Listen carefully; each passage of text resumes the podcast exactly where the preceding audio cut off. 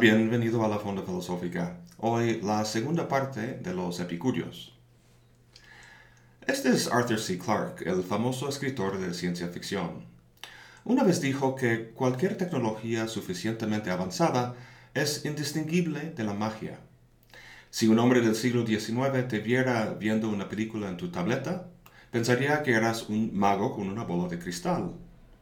La tecnología de la naturaleza, por así decirlo, era algo parecido para nuestros antecesores lejanos. Rayos y truenos, eclipses y terremotos tenían que provenir de alguien con poder mágico, como un dios. Así han empezado muchas religiones en la historia humana, por un desconocimiento del mecanismo de procesos naturales. La gente piensa que un Dios rige el mundo y nuestra vida dentro de él, y que hay que aplacarlo o quedar bien con él haciendo sacrificios y cosas así para que no nos castigue. ¿Qué dice Epicuro al respecto? Como vimos en el último video, su cosmología no versa sobre dioses en Olimpo, sino sobre átomos moviendo en un infinito vacío. No hace falta acudir a la voluntad divina para explicar los rayos, ya que basta una explicación materialista en términos de la combinación de átomos. Dado su atomismo, fue acusado de ser ateo, pero eso lo negaba. De hecho, concedía la existencia de los dioses, pero los relegaba a un segundo plano muy lejos de nosotros. Es que los dioses son perfectos por definición. Su felicidad y tranquilidad no dependen en absoluto de nosotros. Entonces, ¿por qué se preocuparían por nosotros y meterse en nuestra vida? Imagínate que estás en el jacuzzi con tu pareja, tomando una copa de vino, pasándolo súper, y de repente se te ocurre salir del jacuzzi, secarte, vestirte, subirte al auto y manejar 20 kilómetros a un lago del que tomas una gota de agua, lo pones bajo un microscopio y ves los bichos microscópicos y pasas horas y días diciendo a las amebas no, no, debes moverte así, no asá, y debes comer ese paramecio, no aquel. Ridículo, ¿no? Ridículo también que los dioses se preocupen de nosotros y que traten de dirigir los asuntos de los bichos humanos. Para Epicuro, cualquier dios sano seguiría en el jacuzzi. Yo personalmente pienso que Epicuro no creía en los dioses y que solo afirmaba su existencia para que la sociedad ateniense no le exiliaran. Aún así, hace una sencilla observación que nos hace repensar nuestras creencias al respecto. Su argumento tiene que ver con el problema del mal y la posición de Dios al respecto. Dice, ¿quiere Dios prevenir el mal pero no puede? Entonces no es omnipotente. ¿Puede pero no quiere? Entonces es malévolo. ¿Quiere y puede? Entonces ¿por qué hay mal en el mundo? no quiere y no puede, entonces ¿por qué llamarlo Dios? Viendo esto de cerca, vemos que habla de la voluntad de Dios y de su capacidad de hacerla efectiva. En este sentido, hay cuatro posturas posibles que Dios puede tomar con respecto al mal. Nosotros, judeocristianos, queremos creer que Dios sea benévolo y omnipotente, que quiere evitar el mal y que puede. Pero el hecho de que existe el mal en el mundo significa que esta opción no puede ser la correcta. Otra posibilidad es que quiera pero no pueda, porque es débil, por lo cual no sería omnipotente y por tanto no sería un Dios. Si puede pero no quiere, entonces no es benévolo sino malévolo. La última posibilidad es que no quiera y tampoco pueda. En tal caso sería malévolo y débil, situación que tampoco va con la estatura, de un Dios. Entonces, ¿qué lección tomar de todo eso? Tomando en serio su cosmología atomista, los dioses no pueden existir. Pero si existen, lo más probable es que les dé hueva interrumpir su feliz tranquilidad para preocuparse de los mezquinos detalles de tu vida. Si te acuerdas del video anterior, dijimos que las dos cosas que más impide que uno viva bien es el miedo a los dioses y el miedo a la muerte. A fin de cuentas, no se sabe si existen los dioses, pero la muerte es un hecho patente. Llegará a todos tarde o temprano. Algunos temen a la muerte porque piensan que su alma va a continuar después del deceso del cuerpo y no saben si les va a tocar algo bonito o feo. Si no crees en una vida posterior, no por eso deja la muerte de espantar. Pasar de la existencia al olvido total daría escalofríos a cualquiera. Bueno, a cualquiera menos Epicuro. ¿Por qué? Pues todos sabemos que el cuerpo al morir se descompone, llega a sus constituyentes atómicos. Pero el alma, la psique, la mente, ¿qué pasa con ella?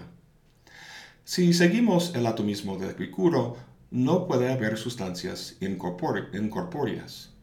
La mente tiene que ser algo corporal, alguna combinación de átomos.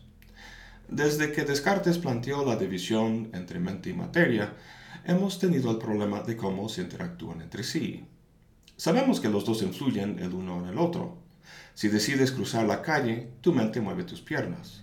Y cuando te emborrachas, una sustancia física, el alcohol, afecta a tu percepción mental. Descartes postulaba que el punto de contacto estaba en la glándula pineal. Epicuro dice que no, que los cuerpos solo pueden interactuar con otros cuerpos. Si la mente es algo corporal, entonces los procesos mentales tienen que entenderse en términos de procesos atómicos. No sería nada difícil encontrar una posición parecida en teorías actuales en las ciencias cognitivas. A lo que voy con todo esto es que si la mente es una combinación de átomos, entonces la muerte significa la dispersión o descomposición de la mente. En breve, significa su aniquilación. Los átomos son lo único que perdura. Sí, hay vida después de la muerte, solo que no es tu vida, sino la de otra cosa nueva que la combinación de los átomos ha forjado. Entonces, ¿se supone que eso debería tranquilizarme? La muerte aún me resulta espantosa. Tranquilo. El argumento hasta ahora solo establece que no hay vida personal después de la muerte. Entonces, no deberías preocuparte pensando en el cielo o el infierno. Pero la aniquilación sí es muy real. Para Epicuro, como habrás adivinado, no tenemos por qué temerla. Ofrece dos argumentos. El primero se encuentra en su carta a Meneceo, y ahí hace la siguiente pregunta. Si la muerte es mala, ¿para quién es mala? No para los que viven, dado que no están muertos, y tampoco para los muertos, ya que no existen. Para que algo sea malo para alguien, ese alguien tiene que existir. Hay muchas cosas malas para nosotros, quemarse, caer de la ventana de un edificio, contraer una enfermedad muy dolorosa, etc. Son malas porque existimos mientras sufrimos esas cosas, pero la muerte no.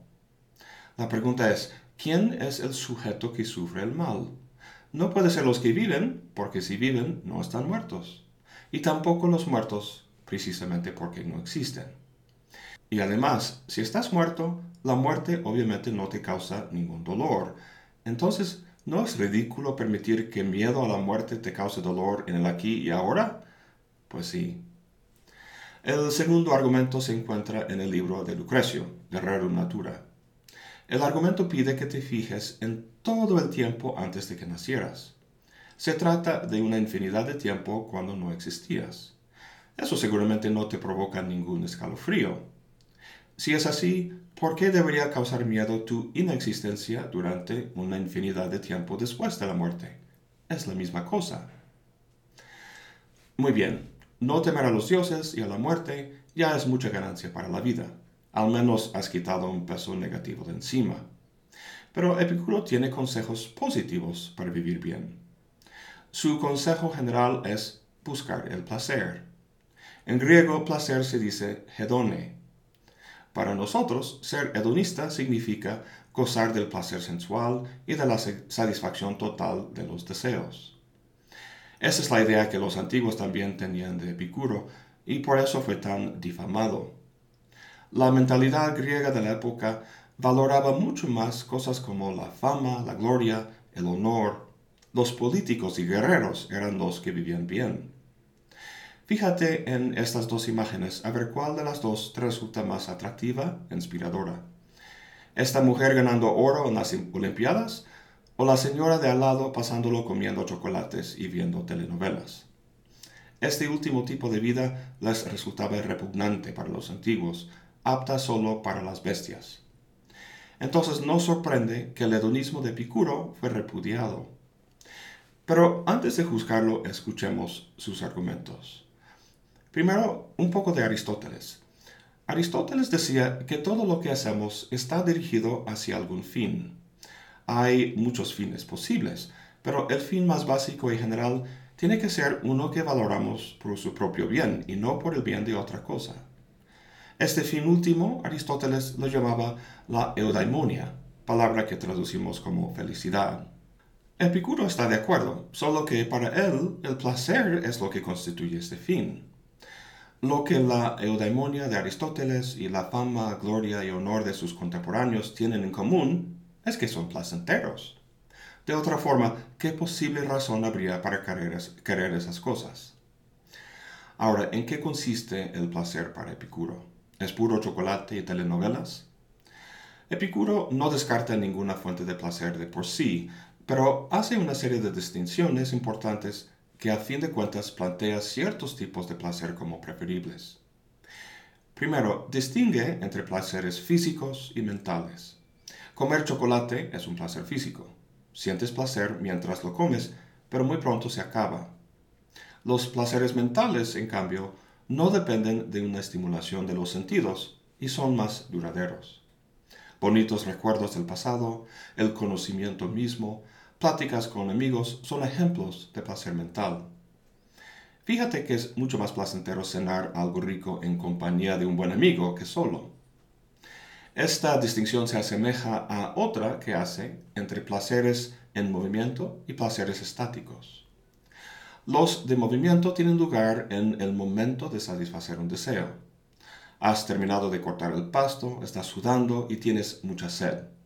Tomas un litro de agua bien fría y rica y así satisfaces tu deseo. Este es un placer físico que se experimenta como algo positivo con respecto a la sed que se siente como algo doloroso.